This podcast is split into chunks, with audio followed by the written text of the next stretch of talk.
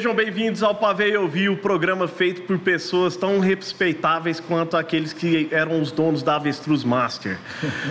Lembrando que esse programa é um oferecimento da nossa nova casa aqui, a Be Green Vegan, comida feita com muito amor e sem crueldade. E também via 21 re representações, Capelo, Rangos e Biritas. E o Leandro Batista, Nutrição Esportiva. Já pedindo para você fortalecer, dar aquele like, compartilhar com a vovó, vovô, titia, mamãe, papai e toda a sua família e seus amiguinhos. E o assunto de hoje ele é um assunto sério, eu não vou fazer tanta piada, eu não vou ser o chato do boné que vai querer aparecer mais que o convidado, né? Você está alfinetando aquele cara que criticou? Não sei. É... é... Eu, não, mas porque eu queria alfinetar ele. Ele não é o chato do boné, o chato do boné sou eu. A entrevistada de hoje, o assunto é sério. É a Flor de Luz, ela é autora do livro Diários dos Sonhos, inclusive, ó, se tiver alguma editora aí querendo fortalecer o rolê, vamos fortalecer o rolê também. e eu já vou passar a bola para o Julinho, que a gente vai aprofundando o tema aos poucos. Flor, seja bem-vinda. Né? Para a gente é um privilégio ter você aqui, ainda mais nesse momento, para discutir tal tema e num momento tão simbólico, de certa forma, né? Nós devemos lançar agora aí no período do Natal mas a gente sempre começa com a mesma pergunta: quem é a Flor? Qual a história dela? Como ela chegou onde ela chegou? Como ela se transforma numa escritora, numa doula? Conta um pouco da Flor pra gente. Tá. É... Muito obrigada pela oportunidade de vir aqui falar com vocês. É... A minha. Eu acho que eu me tornei escritora com seis anos de idade. Hum. eu, eu falei, não, eu vou ser escritora. Mas também, mas também houve um momento da minha vida, eu lembro perfeitamente do pessoal perguntar para mim, quando eu era criança, né? O que, que, eu, ia, o que, que eu ia ser quando crescer, né? E eu falava que eu ia ser médica. É, e aí quando o pessoal perguntava, ah, médica de quê? Eu falava, é, de ver bebê nascer. Aí, então eu sempre permeei de algum modo essa situação de parto, sempre me, me me trouxe curiosidade, né? Minha mãe teve quatro filhos também. Uhum. Eu vi os processos dela com três, né? É, do, dos puerpérios dela, né? Tudo que vai envolver o que é a maternagem, o que é a parentalidade. Uhum. É, depois eu fiz... Meu pai, meu pai fez letras, né? Ele tinha uma escola, eu cresci... A escola de ensino médio que eu, que eu, que eu estudei, ela foi a escola do meu pai, uma escola que ele tinha feito para, para os filhos dele, uhum. né? E aí eu, eu tinha que prestar vestibular, né? É, e tinha que passar na federal, não tinha opção. Uhum. É, aí eu fiz letras, né? Eu falei assim, eu não vou correr o risco de não passar na federal. Faz letras. vou fazer letras, é. né? Meu pai tinha uma escola, né? Então tinha uma, uma história também, né? Na área da educação. A história do meu pai com livros também. Meu pai também era escritor, é escritor. E ele, a escola dele ele abriu porque ele ganhou um prêmio de literatura da prefeitura de Goiânia, né? Ele ganhou três prêmios, ele conseguiu comprar as carteiras e alugar, pagar o primeiro mês de aluguel de uma sala comercial e abrir um cursinho em Aparecida de Goiânia. Então, a nossa história permeia. Eu vi muito esses exemplos todos, né? Uhum. É... Aí, durante um tempo, eu fui professora, fui professora durante muitos anos, mas também chegou um momento que eu percebi que tinha muitos problemas do sistema educacional, é... que eu não queria fazer parte, que eu não que eu sonhei, que eu era impotente em relação a tudo que acontecia, não podia conseguir resolver um sistema inteiro.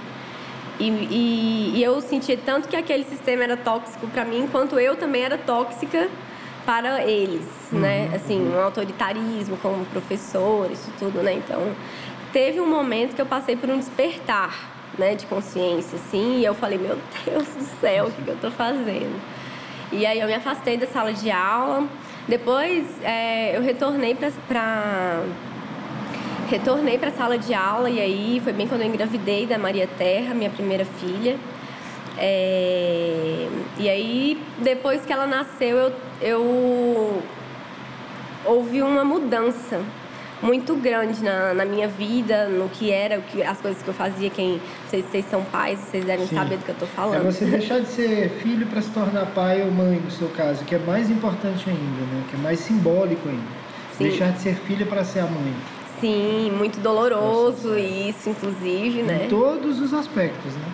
Sim, sim, muita é uma completa entrega de si, né, pelo uhum. outro, Exato. né? É, e aí a gente tem que assumir isso, e a gente também resiste, né? Uhum. Então, não, iniciei a fazer terapia depois que eu tive o segundo filho, né? Precisei fazer terapia, né? Falar, nossa, não, pera, o que está acontecendo aqui? Porque muita violência, uhum.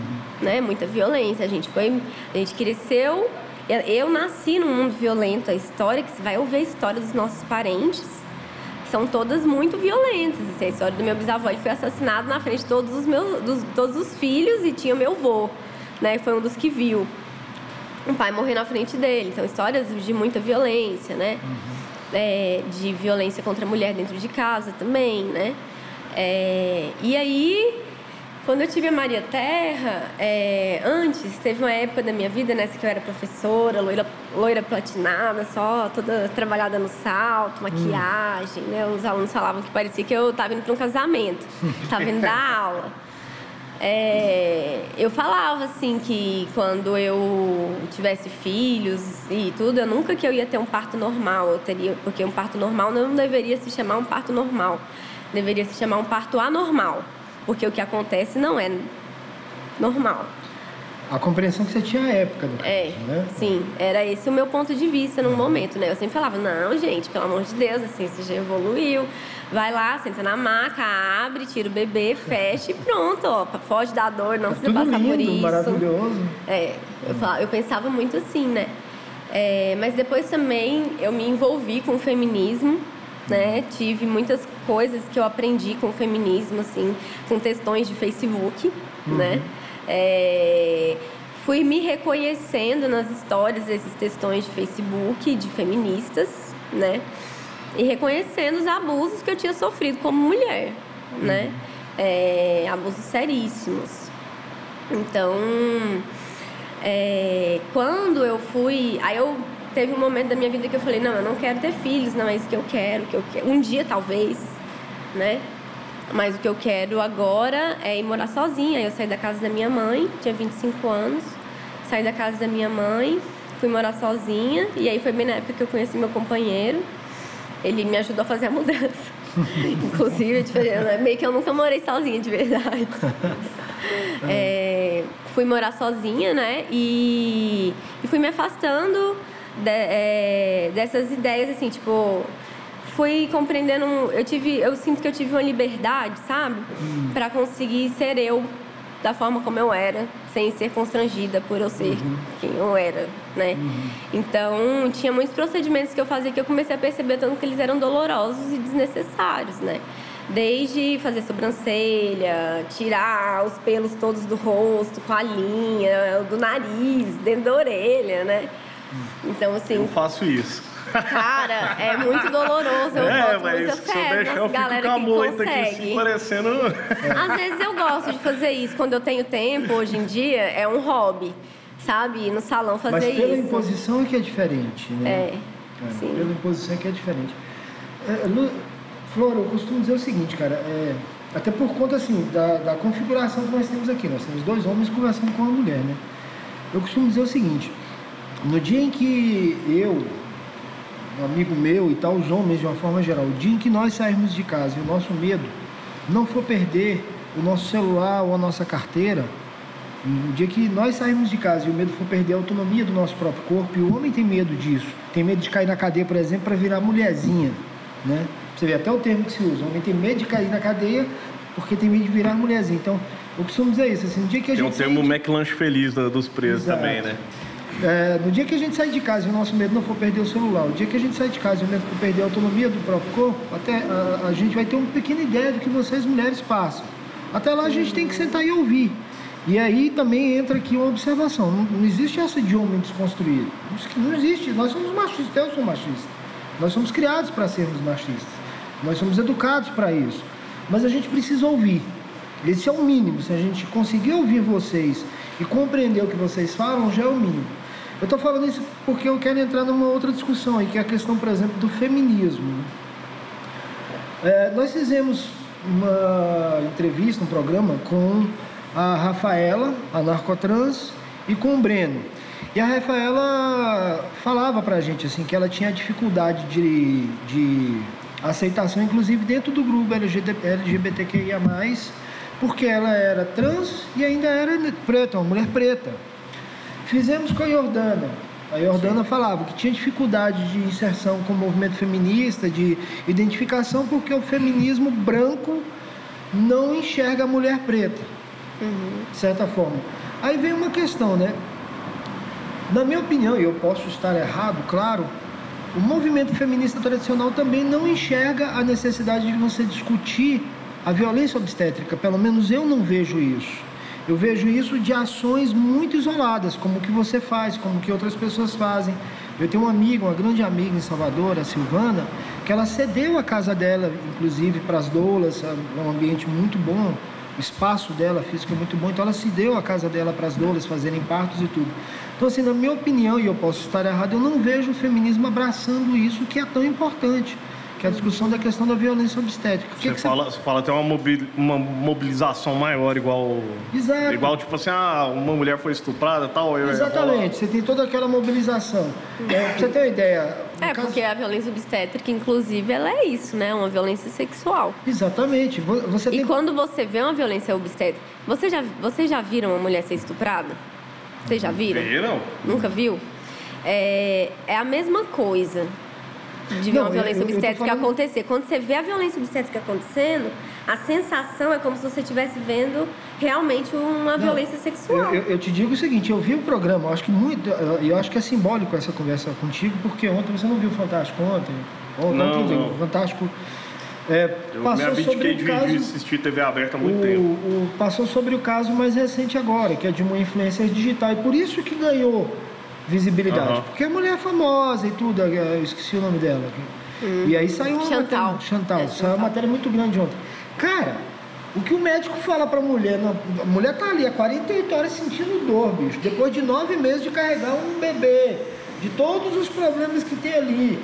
O processo de, de parto, de parir aquele bebê, depois desses nove meses, de todas as outras dores que ela sentiu, que a gente não tem ideia. O que o cara fala pra ela, ele tem vontade de derrubar o cara no chão e cobrir de porrada. Porque Com o certeza. cara. Não, assim, é, é, muito escroto mesmo. Muito escroto. Ah, não sei, falta chamar ela de, de, de Mas isso acontece todo coisa. dia. Isso não me surpreendeu nem um pouco. Pois é, é, é, é essa é a discussão um que eu tô querendo surpresa. tratar contigo, assim. Por que, que a gente não tem essa visibilidade e isso não é tratado com tanta ênfase? Não, ainda falo mais. As mulheres pretas, elas estão falando isso há muito mais tempo. Elas estão aí falando há muito mais tempo que estão negando analgesia para elas em cesariana. Caramba. Pariu. Entendeu? Então pondo, põem menos analgesia para elas, negam quando elas pedem parto natural. Elas dão parto normal, pedem analgesia, eles não dão. Elas estão falando isso há muito tempo. E agora que. Uma, aí é uma, uma crítica, né? Agora que, uma, que as mulheres brancas resolveram falar disso, Oh, finalmente as pessoas Exato. estão olhando para isso. É, essa é a discussão que eu queria levantar contigo. Assim. Então isso é real. Realmente o, o, o feminismo não abraça essa luta como deveria? Eu acho que está abraçando, né? Porque, por exemplo, se eu me considero feminista e eu estou fazendo, Sim. então ele está abraçando.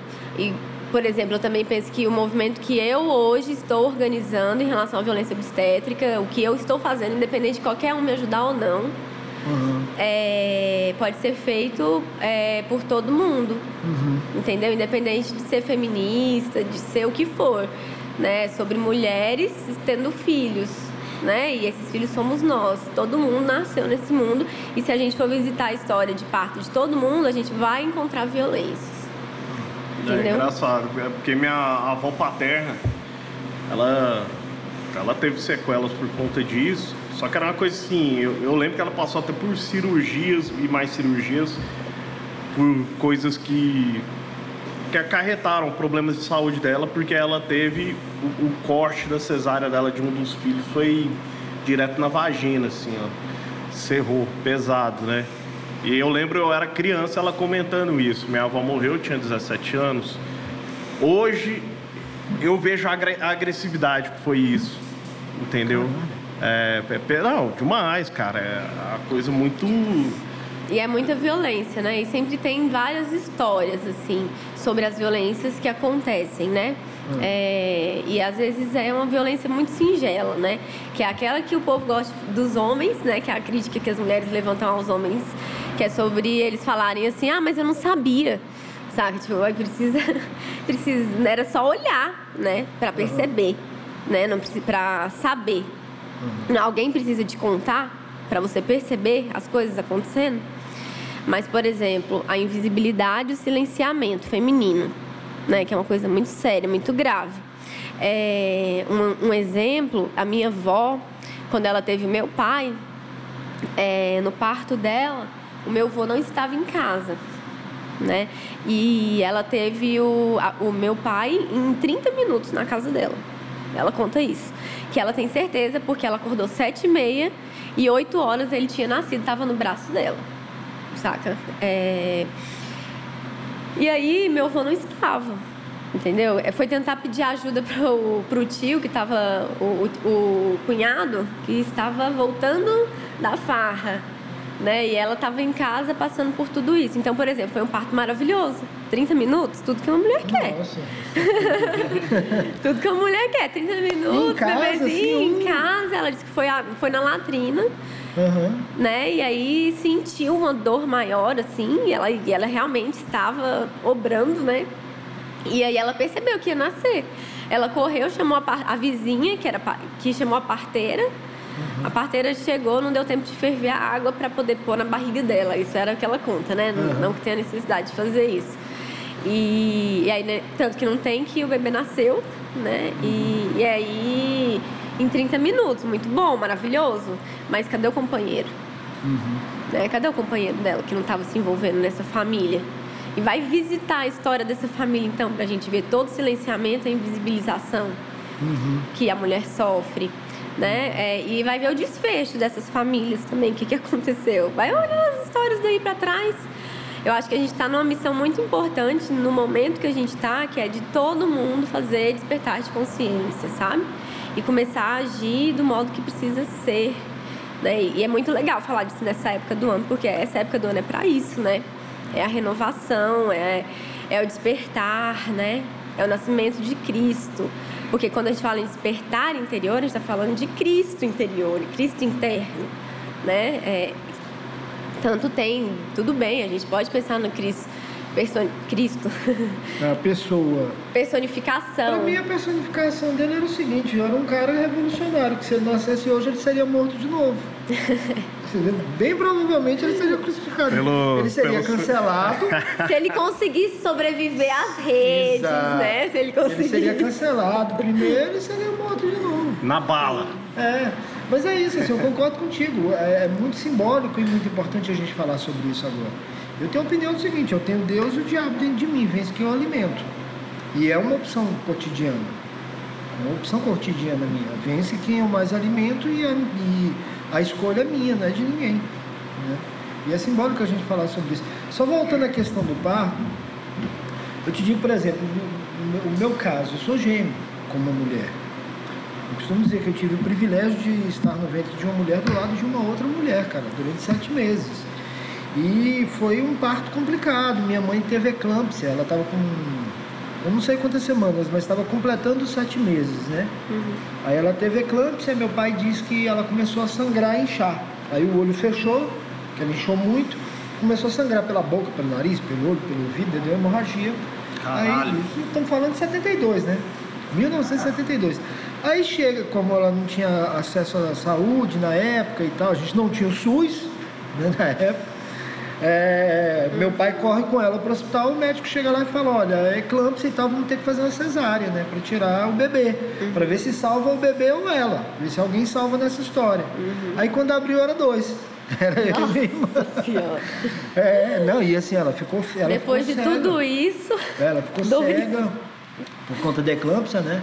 Ela ficou cega durante um tempo, voltou a enxergar algum tempo depois, mas os problemas de saúde que ela é, é, desenvolveu por conta da eclâmpsia, uhum. do, do pós-parto. Isso porque o que, que poderia ter evitado isso? Um pré-natal. Exatamente. Né? Um pré-natal, ela já ia saber que ela tinha gêmeos, ela já ia. Ela, e gêmeos ela pode nascer de parto. Isso, exatamente. É, e gêmeos pode, podem nascer de parto no, normal, natural, né? Uhum. Porque tem a diferença.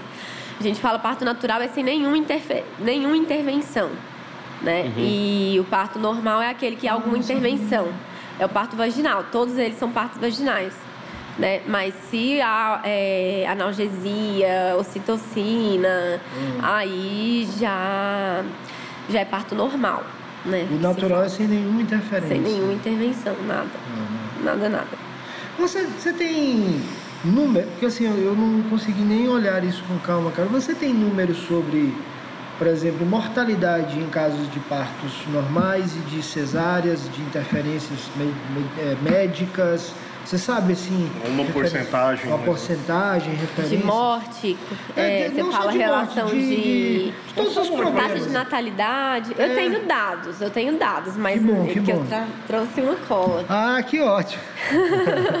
Com dados, assim. né? Porque sempre é uma pergunta que volta. Isso. É... Mas o que, que acontece? Os dados, eles não são muito... Eles, eles condizem com um recorte, né? Uhum. Porque também... É... Há um... Agora que a gente tá que a galera tá falando de violência obstétrica, uhum. né? Até então, as pessoas não faziam ideia do que era uma violência obstétrica. Então, fica difícil saber realmente. Porque, por exemplo, peregrinação a mulher chega num, num hospital e aí ela quer entrar, tá em trabalho de parto. Eles falam: aqui não tem quarto, não dá para você entrar. Vai para outro hospital. E aí ela tem que pegar e ir para um outro hospital. Isso, isso é uma violência obstétrica. Entendeu? Uhum. Ela, tem que ela tem que ser acolhida. É uma violência obstétrica você fazer uma mulher passar por um trabalho de parto peregrinando para conseguir ser assistida por algum lugar de saúde. Eu tenho uma amiga que deu a luz numa Kombi por conta disso. De um hospital para o outro ela deu a luz. Uhum. Sim. E vou te falar que dependendo da situação, é melhor ela dar a luz na Kombi do que ela dar a luz no hospital que vai fazer todas as violências obstétricas nela. Hum. Entendeu? E porque aí ela estava em peregrinação, então ela já estava sofrendo uma terrível violência obstétrica, uhum. né? Mas ela teve em paz na Kombi. Uhum. Chegou no outro, eles tiveram que acolher ela bem, porque eles, né, precisavam acolher depois uhum. dessa, né? Uhum. Então, é, você tá então, com o bebê, com a placenta? Eu tentei com... ir e eles não me receberam. Eu quero entrar aqui, ótimo. Entre, né? É. Espero que tenha sido desse, desse modo. É... Mas isso, a peregrinação, ela é uma violência obstétrica, né? Porque é, é, é, traumático. O parto, ele é um momento de vulnerabilidade da mulher. Então, ela vai estar altamente sensível. E ela realmente vai para o instintivo. Né? Mas ela e o melhor que se faz é não animalizar essa mulher ou infantilizar ela como se ela não conseguisse tomar decisões, porque apesar dela estar num processo muito forte interno, ela consegue decidir algumas coisas. E a gente pode fazer também uma diretiva antecipada é, de parto, alguma coisa assim. É o plano de parto. A gente pode fazer um plano de parto dizendo como que a gente quer, porque depois a gente vai estar num estado que a gente talvez não consiga responder por nós. Uhum. Então a gente tem uma a gente tem uma lista de coisas que a gente quer que seja feito, que a gente, que a gente autoriza ou não. Qualquer pessoa que vai entrar no hospital tem direito a isso. Vocês, se vocês forem fazer uma cirurgia, qualquer coisa, qualquer procedimento no hospital, vocês podem fazer isso também a diretiva antecipada de vontade. Uhum. Né? Você pode ir lá e fazer a sua diretiva. É, então a gente tem dados, né? O que, que é um dado? É, 67% das mulheres passam por restrição do acompanhante. Mas é isso, isso aqui é absurdo. A, a, a mãe do meu filho passou por isso. Ela, o meu, a mãe do meu filho, um metro e 60, não sei, ela é bem baixinha. Meu filho nasceu com 4 quilos e 50 centímetros. Monstro. Então, assim, ela começou a passar mal, ela perdeu o tampão mucoso 5 horas da manhã. Ela caiu o tampão mucoso, ela sentiu, a gente correu para o hospital. O obstetra foi muito cuidadoso, muito cuidadoso. Só que ele estava no hospital que ele alugava a sala. Ele falou: olha, esse hospital aqui eu, eu, fecho o aluguel e tal e faço o parto, né? Eu não tenho direito sobre a sala. Porque ele, ela falou que queria minha presença, ele falou, eu não posso deixar entrar porque o hospital não permite, não por mim. Ele foi muito cuidadoso, obstetra, uhum. tanto assim que ela, a gente queria normal, ela tentava e não conseguia. Ele falou, você está tendo, tá tendo dilatação e tudo, mas não está vindo. Eu não consigo fazer ultrassom aqui. Ele pegou a gente, colocou no carro dele, levou para a clínica dele, fez ultrassom com ela e falou, olha, não dá. Ele é muito grande, ele está em sofrimento fetal já, ele bate e volta, né? Ele não consegue, não está tendo abertura de pelve correta para ele descer e tal. Aí ele mostrou para mim tudo, mostrou para ela, falou: infelizmente eu não consigo, né? A gente pode prorrogar o sofrimento fetal e até ter um problema maior. Uhum. ter que optar cê, pela cesárea. Você não vai nunca saber o apigar, né? Exato. Você sabia o apigar? Não, não, não vou saber. Não. Mas assim, eu, eu, eu, tendo a crer nele porque ele foi realmente muito uhum. cuidadoso com a gente. Sim. E ele era entusiasta do parto normal também. E aí quando chegou lá, ela falou, né? Não, mais agora, mais ainda agora que vai ser cesárea, eu queria sua companhia. Eu falei, não, eu entro. Ele falou, não posso deixar. Infelizmente, não por mim. Né, mesmo sendo médico e tal, eu não tenho direito de permitir a sua entrada aqui. Então isso é, é bem complicado para a mulher estar tá ali sozinha naquele momento, esperando. Talvez a única pessoa que compreenderia é, ela. O que eu lá. vejo hoje em dia, que eu penso assim sempre, é que se for do meu, do jeito que eu quero, tá ótimo se no caso de um parto, do jeito, se for do jeito que a mulher quer, tá ótimo. Se não é, e ela sabe todas, ela tem ela, ela foi apresentada todo o conhecimento, ela tem conhecimento de tudo, entendeu?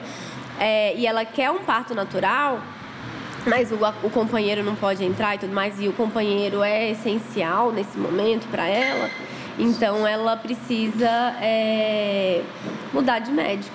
Uhum entendeu? E ir para um atendimento que vai fazer do jeito que ela quer, né? Porque assim, médico é um profissional. Hum. Ele trata a gente, inclusive, como profissional. Né? Graças a Deus que ele é um profissional. É, ainda bem, né? é, essa é a diferença, né? Leigos e profissionais. Ele é, uma, é um profissional.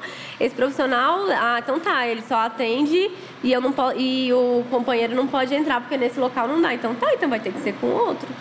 Ou outro lugar, né? Ou outro lugar. É. Né? Mas isso aí é, é isso, né? Que é também que eu vejo, que é muito do homem trazer também, às vezes, sabe? Uhum. É, coisas que. Hum, o processo da gestação é um processo muito complicado, porque é muito hormônio, né? Eles falam que são cerca de 11 hormônios a mais que só se produz durante uma gestação. Mesmo que você seja mulher, você não vai saber o que é isso se você não passar por uma gestação. E Fala. em quantidades absurdas, né, também. Sim, uma, uma mão cheia de anticoncepcional, o equivalente a uma mão cheia de anticoncepcional, de descarga hormonal diária. É, vocês leiam Parto Ativo, Janet alguma coisa, no Jackson, eu acho. É um livro muito legal que, vai, que traz todos esses. É, dá pra gente compreender porque que a gestação ela é um momento tão difícil pra gente conseguir. É, entender e tomar todas as decisões necessárias, uhum. né? Até mesmo para ter acesso ao conhecimento. Porque, por exemplo, a gente está falando de violência obstétrica agora, e aí é, eu fico pensando nas mulheres gestantes que estão tendo acesso a tudo isso, né? Isso é muito pesado para você ter acesso quando você está gestante. Isso tem que ser. A pessoa tem que saber disso muito antes. Entendeu? É. Até para escolher passar pelo processo. Até porque os sustos são diários já, né? Aí ela tem acesso a essas informações que você está passando, ela assusta mais ainda. As passa mal, isso é terrível. Mas no caso assim, você tem alguma opinião ou... sobre cesárea, por exemplo? Porque igual minha filha, assim, minha filha nasceu, a mãe dela não estava nem em trabalho de parto. Foi uma coisa assim, chegou, o médico agendou. Uhum. Tinha dois meses de gestação, ele, ele, literalmente agendou. Aí antes ela nascer, até a mãe falou assim, eu não estou sentindo nada, estou sentindo diferença nada. Mas ok, levamos na clínica, porque foi o médico que escolheram. E, e, e ainda não tinha o diagnóstico dela, porque a, filha dele é. É, minha, é não, não, não, não tinha, porque a doença da minha filha é muito rara. Então não, não tem pré-natal que detecta isso. Por, é. Se fosse detectar, seria um exame que é mais invasivo do que tipo DNA dentro do, do útero. Uhum. O exame de DNA dentro do útero. E como o problema dela é um problema do DNA, não, não teria não, como. Não teria como. Né? E é um exame que não existe aqui no Brasil também, para ser feito, para esse tipo de diagnóstico. Mas, enfim, foi e nasceu, assim, é, fizeram a cesárea, hora marcada, tudo uhum. tal. dia tal, hora tal, isso sete meses, oito meses antes. Marcaram, foi lá e dito e feito. Foi isso. Você tem uma opinião sobre isso? Tem. qual, que é o caminho que seria o correto, assim? Porque eu também achei muito... Não, assim. Cara, é, vamos, vamos tirar essa Vamos planta aqui. é, vamos, é, Vamos ajudar o plantar corte de cabelo aqui, né?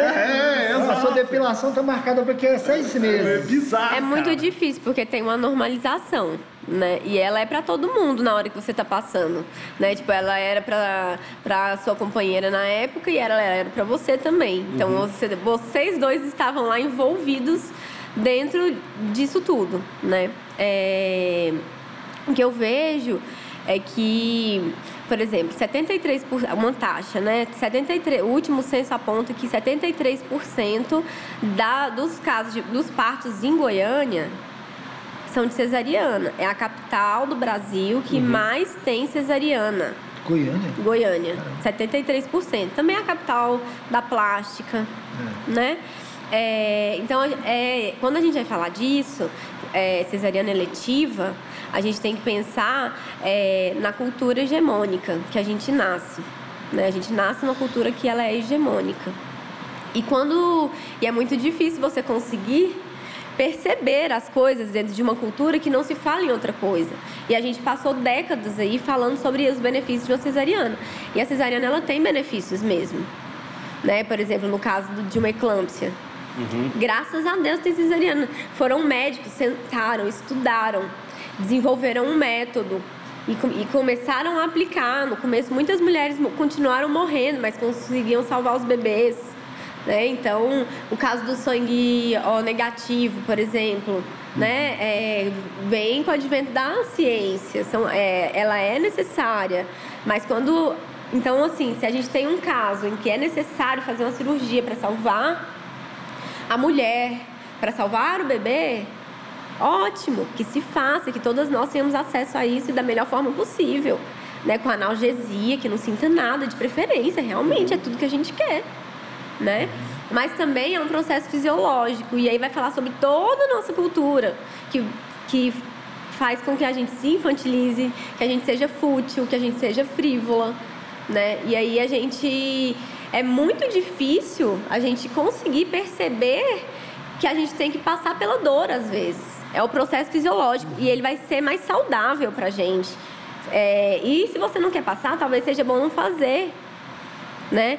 Mas não é sobre isso também, na verdade, porque se a mulher quer e ela tem as suas razões que eu desconheço, porque eu não vivo no mesmo, no mesmo contexto dela, e ela tem as suas razões, isso é importante saber, é, que, a, que, que a gente saiba o que a nossa cultura está fazendo com a gente, que, que a gente saiba o que a nossa cultura faz com as mulheres, que, que a gente não seja silenciada para poder dizer isso, né? Que, cara, é, Lá a gente tem os casos na África de países que as meninas são mutiladas, arrancam o Isso. clítoris delas por uma questão cultural, hegemônica deles. Entendeu? E, e como nós estamos sendo mutiladas? E como estão mexendo com o nosso psicológico? Quando a gente vai ser atendida e um médico, ao invés de apresentar para a gente o que mais está desenvolvido cientificamente, ele está pensando numa cultura médica, de protocolo, entendeu? De agenda, sabe? Ele não está pensando na mulher, ele está pensando na agenda dele. Porque se for falar baseado em evidências científicas e no que é mais saudável para uma mulher passar, uma intervenção cirúrgica de grande porte, sete camadas, no- não sei se é sete ou nove camadas musculares, entendeu? O bebê nasce sob efeito da anestesia. A, a mãe do meu filho, eu te digo porque eu vivi isso. A- ela, ela queria muito normal, claro, a gente queria muito normal. E aí teve que fazer o cesárea. É, a recuperação dela foi terrível. O pós-parto dela foi terrível. O quanto ela sofreu depois, inclusive, também foi muito complicado, que interferiu na relação dela com o filho. Eu Sim, vivenciei isso, eu percebi mesmo, isso. Mesmo. Entendeu? Mesmo pós, tempos depois pós-partos, ele já com três, quatro meses, até a amamentação para ela se tornou complicada. Se tornou difícil. É, você vê que tinha todo um reflexo da dor que ela sente. Assim, ela ir para casa foi uma dor tremenda. Uhum. Eu, eu, vi ela passando por isso. Esses dias eu estava no trânsito, eu vi um carro escrito assim: é, é, desculpem, se acalmem. Minha esposa acabou de sair de uma cesariana. Estamos voltando para casa. Eles escreveram isso, colocaram esse cartaz e estavam devagarzinho ali na T63. Eu achei isso o máximo, sabe? Uhum. É... Por que eu tô falando isso? Não. Por, é... Porque a gente estava falando de, de, dessa questão de assim, se a cesariana é um processo eletivo por necessidade, tudo isso. bem, mas você precisa conhecer a, a cultura hegemônica Sim, que você vive. Né? Exatamente. Né? E, e saber, né, que essas questões não são pela saúde da mulher. Isso. Entendeu? Porque se fosse pela saúde da mulher, você pensaria nisso, que a gente precisa de uma boa assistência. Entendeu? A gente, e, e saber, de informação, né? É, e saber do que está acontecendo socialmente, né? Porque, assim, uma cultura é muito difícil, porque tudo que a gente tem acesso, eu acho isso muito grave. Quando você falou que não vê TV há muitos anos. Uhum. Eu acho muito grave, porque quando você liga a TV e vai assistir a televisão, você já percebeu que todo mundo está com o mesmo formato de rosto? Entendeu? A máscara dos Jogos Mortais. É. Saca? Tá todo mundo com, com o mesmo padrão, sabe? Então, e, e a gente vai ter que se submeter, entendeu? É, e, e tem espaço para isso ser dito. E quem já se submeteu, entender que isso não, não é de modo algum para atacar as pessoas, entendeu? De modo algum é para atacar as mulheres que um dia falaram: não, eu não quero passar pela dor, eu quero fazer uma cesariana marcada e tudo. Será que elas tinham acesso a todas as informações? Sabe, sabia? Será que ela sabia que ela podia pelo menos esperar é, entrar em trabalho de parto? Seria melhor para o bebê? Sabe, ativar a mãe? E claro que isso vai influenciar na, depois que o bebê nasce. Isso totalmente, gente. A gente é um processo fisiológico. Às vezes eu olho quando eu estou acompanhando parto, eu percebo como se a gente fosse um robozinho, sabe, orgânico, eh, desenvolvendo comandos e tarefas uhum. sabe? É, principalmente quando a mulher está em trabalho de parto, que a gente não tem controle, é muito bizarro parir. Porque o corpo, em alguns momentos, ele mexe sem ser você.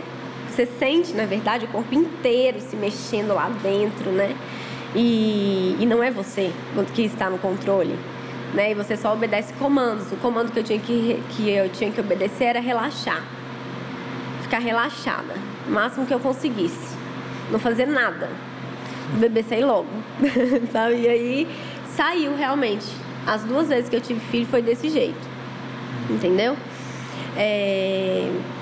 Então, ter acesso a essas informações, sabe? Até por isso que eu tenho feito esse serviço de sair falando por aí sobre isso o tempo inteiro, sabe? Uhum. Para que as pessoas tenham acesso ao que elas têm é, direito, ao que é possível, né?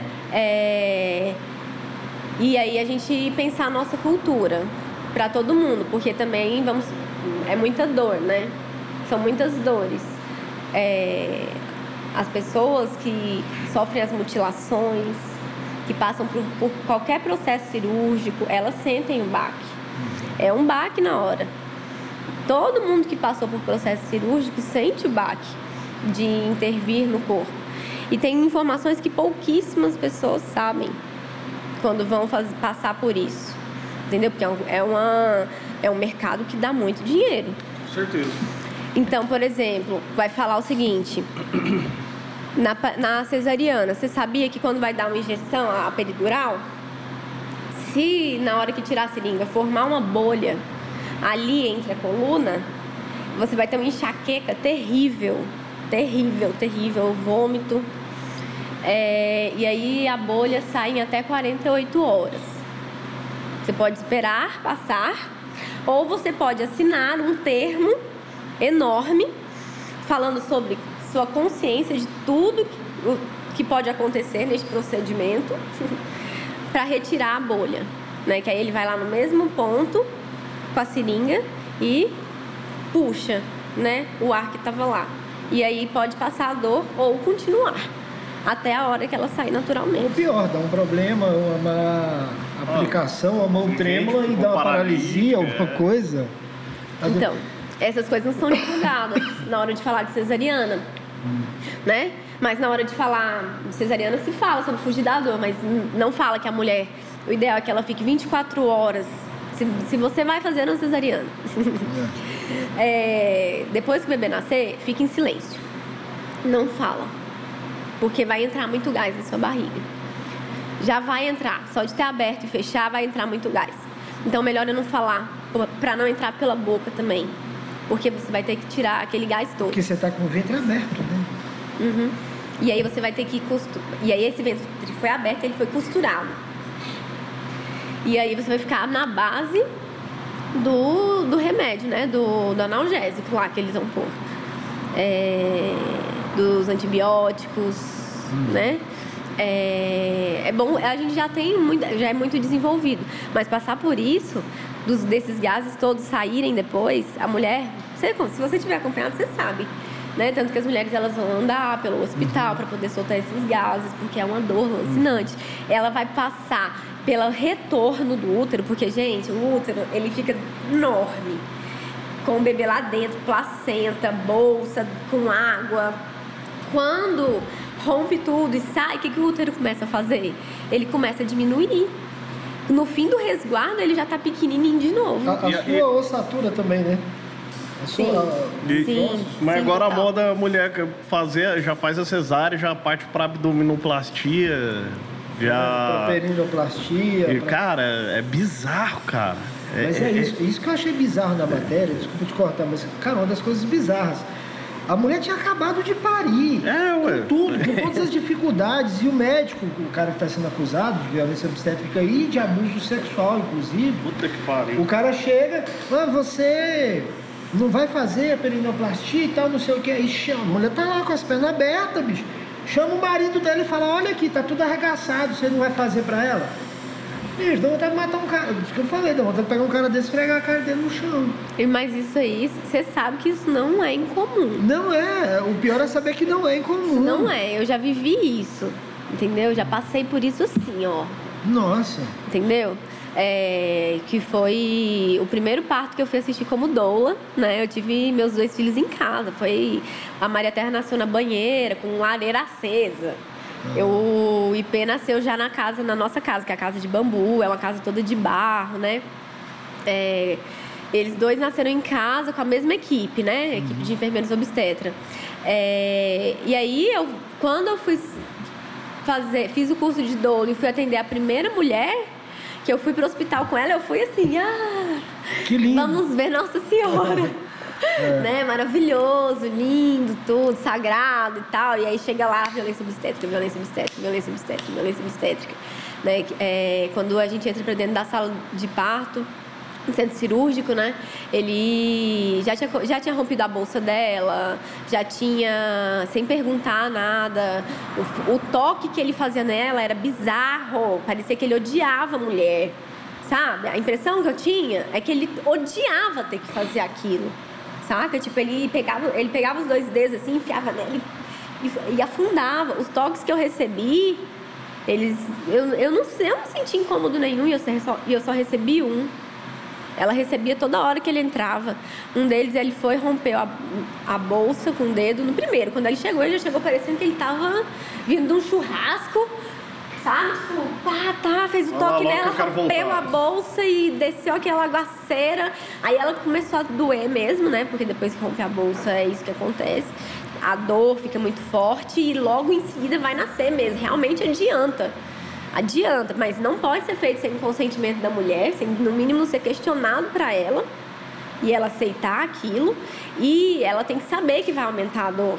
É a escolha dela e o bebê pode nascer empelicado, que é dentro da, Isso. da bolsa. Eu vi esses dias nasceu aqui no empelicado. Sim, é um processo natural, a bolsa vai romper na hora certa. Só que ficam intervindo, intervindo, intervindo, e aí isso machuca a mulher completamente depois e, também. E em questão em asepsia, assim, igual eu falo, que centro cirúrgico tem que ser toda aquela coisa, imaculado, limpo tal, é...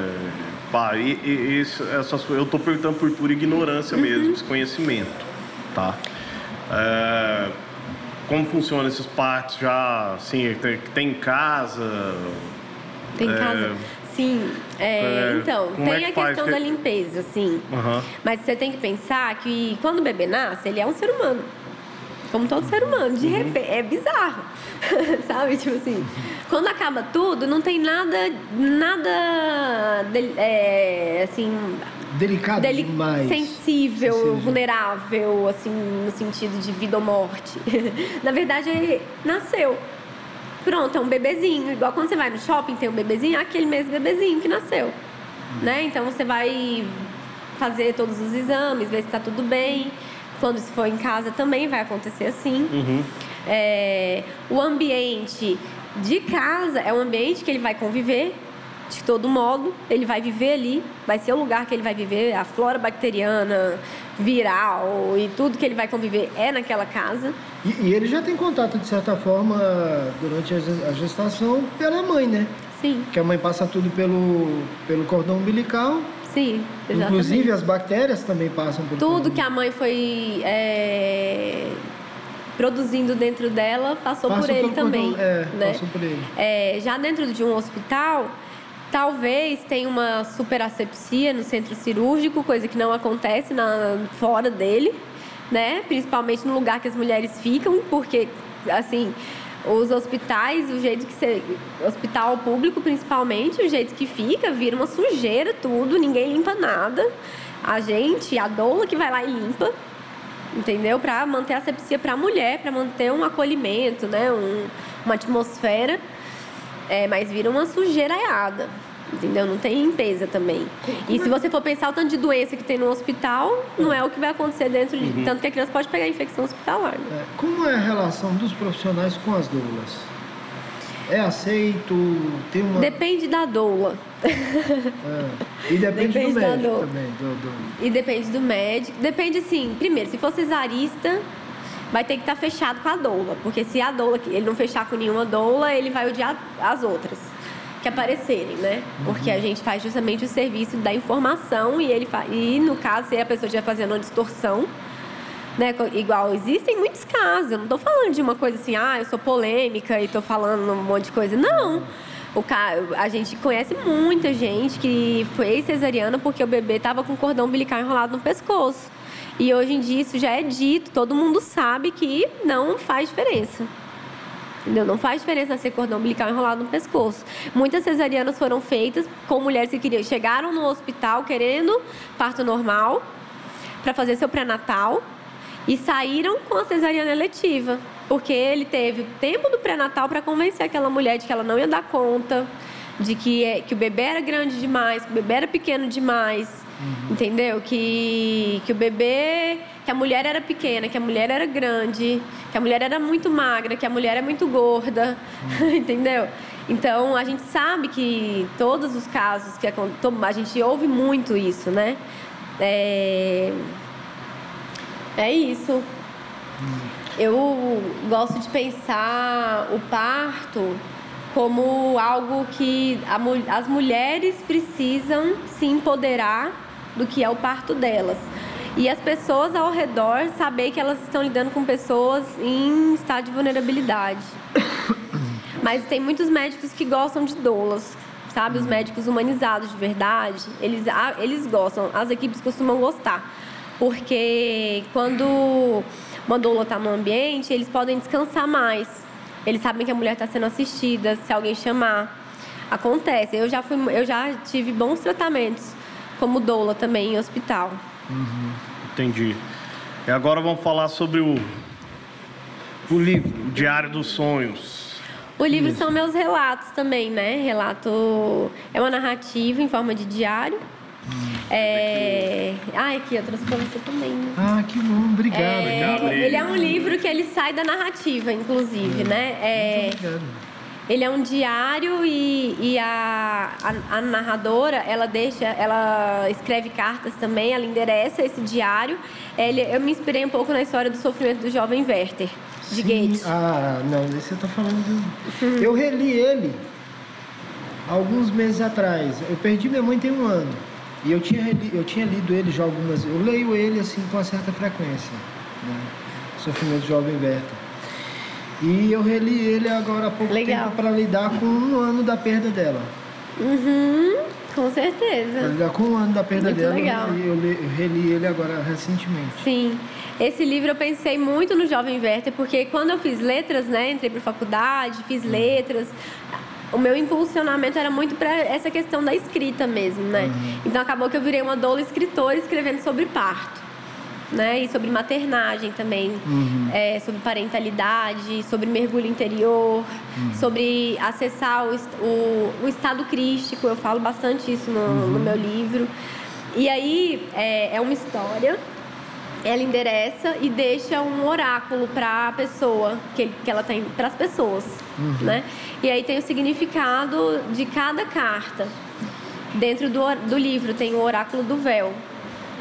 E aí ensina a usar o oráculo. Primeiro que eu abri, cara. E são ilustrações, ilustrações, prints de quando a gente não pode falar, mas viu alguma coisa legal. E são suas as ilustrações também? Sim. E para quem se interessar em comprar o livro, como faz? Tem o meu site, é, oraculodovel.com.br. E pode falar nome de, de locais? Claro, lá, claro. Por favor, por favor. Se vocês quiserem patrocinar a gente ainda, Ó, legal, Maninha, Thiago. então estamos dentro. Por favor, fale locais. É, ele está disponível para venda no Shiva, lá no Shiva Uhum. Outbar. Aham. Tá lá disponível, tem tanto o livro que vem com o oráculo, quanto somente o oráculo e eu mando o PDF. Ah, bacana, Que bacana. lindo, cara. É, é agenda também. Sim, aí no final vem um diário para a pessoa poder também fazer a escrita dela, da narrativa dela. Dá uma mostrada ali pra câmera. É, aqui, gente. Tem um livro. Aqui, já estamos falando já da alunação, inclusive, aqui. Abro, tô, tô abrindo aqui uns pontos bem simbólicos aqui. né? Sim. é, é, a agenda, para vocês verem aqui. Sim, vem um plannerzinho do lado com os horários também. Ela não é datada de ano. Planner, não, ela pode ser utilizada. Sim. Isso é que é legal, ela é temporal. Quantas cópias, Flor? Saiu 100. 100. 100. E aí, tem alguma editora interessada? Vamos fortalecer, vamos, vamos ajudar, porque, E 100. porque é- não é um trabalho fácil, né? Não, não é um trabalho fácil. Ficou. E assim. É Mas eu banquei de fazer porque eu falei assim, cara, isso aqui precisa ser feito. Eu vou fazer. É uma coisa que não existe. E eu fiz. E fez algum lançamento? Algum... Fiz, fiz o lançamento. Foi, na, foi quando eu mandei a mensagem pra vocês. Ah, sim, pois é. Na época. A gente fez o lançamento, a gente fez a semana de erradicação da violência obstétrica. E aí a gente saiu em algumas mídias, a gente saiu no Bom Dia Goiás, na TV Anguera, no na Interativa, no O Popular a gente conseguiu fazer uma matéria de duas páginas sobre violência obstétrica. Foi, inclusive, assim, uma, uma reportagem com uma, uma matéria, assim, que a gente vai ver as- os pronunciamentos dos médicos, a gente vê que realmente a gente está passando por uma cultura cesarista escrachada aqui em Goiânia. É, ninguém tem vergonha de ir no, no jornal popular defender manobra de Cristeller, que às vezes tem indicação, né? É, então, não sei se vocês sabem a manobra que a pessoa, que eles empurram ou sentam na barriga da É, o mulher. meu filho. Meu, o meu filho foi assim. Seu filho foi assim. Eu também. O, o meu, o parto da minha mãe foi desse jeito. A, a violência ali com a mãe do meu filho vai. Quando ela não pode mais, eu, eu espero, acredito, porque houve um cuidado absurdo conosco. Então eu espero até hoje, acredito que o médico realmente fez a opção porque não tinha uma outra. Mas Sim, a, a eu decisão entendo já que teve mexe. as coisas que foram ensinadas, né? Exato. Teve as coisas que foram Você ensinadas. já me colocou para pensar algumas coisas. Sim, aqui. as coisas que foram ensinadas. Porque quando a gente está na faculdade, por exemplo, a gente também vai aprender determinadas formas de agir, né? Então, é, eles aprenderam a fazer manobra de Cristeller na faculdade. Agora, uma coisa que eu fico muito me questionando é aquela conversa que eu falei lá atrás sobre você precisar. Ah, eu não sabia. Precisava de alguém dizer que subir na barriga de uma mulher quando ela está em trabalho de parto é violento? Sabe? tipo assim, só porque o professor da faculdade ensinou, você não Você percebeu, não que é percebeu que violento? alguma coisa errada. Mas, cara, eu vi uma matéria de um, Ele é médico, ele foi diretor eh, de alguma farmacêutica muito grande, eu não lembro agora. Ele criticando o método de. que. que, que são usados para preparar o médico dentro da faculdade, ele fala: o médico ele não está ali para investigar doença nenhuma. Ele é ensinado a passar receita de remédio. Se ele for outra em outra especialidade, ele é obrigado, ele é assim, ele é praticamente colocado, forçado a engolir aquilo. E muitas das vezes não, não deve ser questionado. Entendeu? Eu achei muito interessante Sim. falar isso. Só que assim, no caso, essa matéria era uma é uma guerra que ele que esse cara está tendo contra a indústria farmacêutica uhum. em si, né? Que ela não cura. Que é uma é, é essa mesma, né, da cesárea. Uhum. A cultura cesarista, ela também é essa mesma cultura do laboratório. E eu ainda sou as doidas do, do teoria da conspiração, do tipo assim, a mesma da dos agrotóxicos, ah. né? Porque não é na verdade, não, né? Você ligar um ponto Na verdade, é a indústria financeira como um todo. Porque ele é tudo laboratorial. E, inclusive, foi lá e colocou o cercadinho para dizer o que é ciência e o que não é. Exato entendeu? Então é laboratorial, é um cercado e que ele virou um comércio. Um... E se você for pensar, talvez seja um sistema muito bem engendrado. Você, você quer uma coisa? Eu estava pensando, até porque a gente está com pouco tempo, eu queria também entrar nessa discussão. Assim, eu estava pensando nisso aqui, tem um pouco a ver com o que você estava falando antes e com o que a gente está falando agora, né? O poder da grana, né? O poder do dinheiro que destrói coisas belas, enfim, né? A força da grana que ergue e destrói coisas belas. Cara, você pensa o seguinte, a gente falando sobre a hegemonização do pensamento, a hegemonização das coisas, né? Televisão propagando isso, todo mundo dizendo que a cesárea é melhor do que o normal e tal. É, é uma coisa que eu percebo, assim, eu sempre reflito sobre isso. O quanto a sociedade, como uma forma geral, utiliza a questão da autonomia, do empoderamento e da decisão autônoma da mulher de se tornar uma profissional, de se tornar uma pessoa bem-sucedida profissionalmente e tudo, e destrói aí talvez o, a, a, a possibilidade de uma maternidade. O que, é que eu estou querendo dizer com isso? Né? É muito legal você empoderar a mulher, olha, vai lá, segue o seu caminho, seja uma, uma ótima advogada, uma juíza, uma médica e tudo mas ao mesmo tempo conduz ela para um, um, caminho do seguinte: olha, você vai. É, é, eu, eu, eu, acredito realmente que as mulheres são bem mais felizes do que os homens, né? As mulheres que são heterossexuais têm, assim, fazem um esforço muito grande para sobreviver com a gente. Eu sei disso. Mas assim, aproveitam isso também para dizer o seguinte: olha, você não precisa de nada, inclusive não precisa de filhos. Entendeu? Você não precisa de nada, inclusive não precisa de filhos. Eu preciso que você produza que você gere riqueza. Lógico. Entendeu? Né? Então, assim, Sim. tem essa avaliação Total, mesmo. Totalmente. Entendeu? Tem você, que ter. Você pega essa, essa a possibilidade do empoderamento uhum. e da uhum. autonomia feminina. Porque o que que é, né? O como que o opressor se apodera do discurso do oprimido? Exato. É alienando o valor e se empoderando, é, como que fala? Que eles falam bastante que as pessoas, quando a pessoa pega deles, é. Hã? Se apropriando, Se apropriando, da cultura. Então, Exato. uma coisa, empoderamento feminino. Toma uma mala aqui de maquiagem para você. Isso aqui é empoderamento feminino. Toma é. para você. Agora que você fez a sobrancelha, que você fez seu busto, sua unha, você voltou a ser digna. Exato. Dignidade, ó. Nossa, é. hoje recuperei minha dignidade. Consegui Exato. fazer a unha depois de cinco anos, não consegui até hoje. Vocês dá um zoom aqui. É. Tô precisando. sem dignidade, é. entendeu? Porque pra, se apropria do discurso, né? Ludibria a gente, faz gracinha, transforma em eufórico, né? Tem que ser feliz Exato. e tal. Aproveita uma. Ah, eu vou falar o nome da marca, ela não vai patrocinar a gente nunca mesmo e nem quero também a patrocínio delas. Mas uma Mary Kay da vida. Eu te dou um carro rosa, te dou tudo para você se tornar autônoma, independente, tudo, mas produza riqueza, minha filha. Esquece todo o resto. A gente só quer que você produza riqueza para a gente. Mas se apropria do uhum. discurso. Não, mas aí vende como se você fizesse parte né, da, daquela riqueza. Porque, assim, uhum. eu convivi com uma pessoa que se iludiu demais com esse discurso.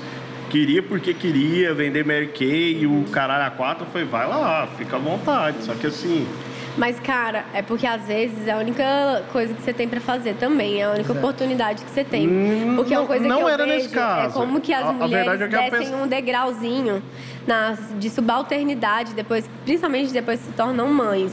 uhum. sabe? A gente sempre precisa. Acaba que é, a gente, igual eu vejo a minha mãe, ela. É, eu tive uma grande. A grande briga da minha adolescência com a minha mãe é porque ela vendia Herbalife e eu odiava isso.